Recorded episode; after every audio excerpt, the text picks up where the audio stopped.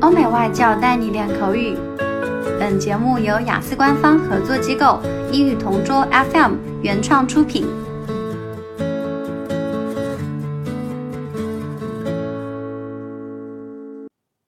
Describe a dinner that you really enjoyed. You should say when it was, what you ate, who you were with, and explain why you enjoyed it.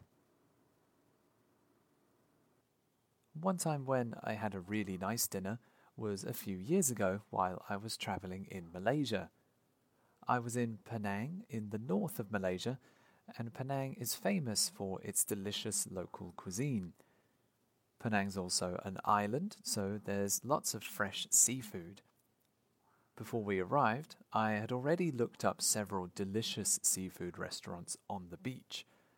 As soon as we'd unpacked our bags in our hotel, we went to a famous seafood place next to the sea. I remember being shocked by how many different types of fish and shellfish there were inside. I also remember seeing some other customers eating, and their food looked delicious. We ordered fresh snow crab and garlic prawns.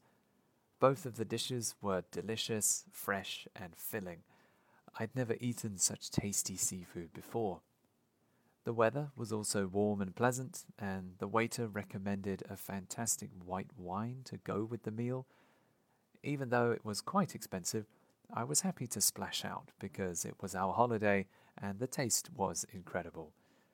Now, every time I see crabs or prawns, it makes me think of my amazing meal in Malaysia. If I ever have the chance, I will definitely eat at that restaurant again. OK，今天的 Part Two 口语话题到此结束。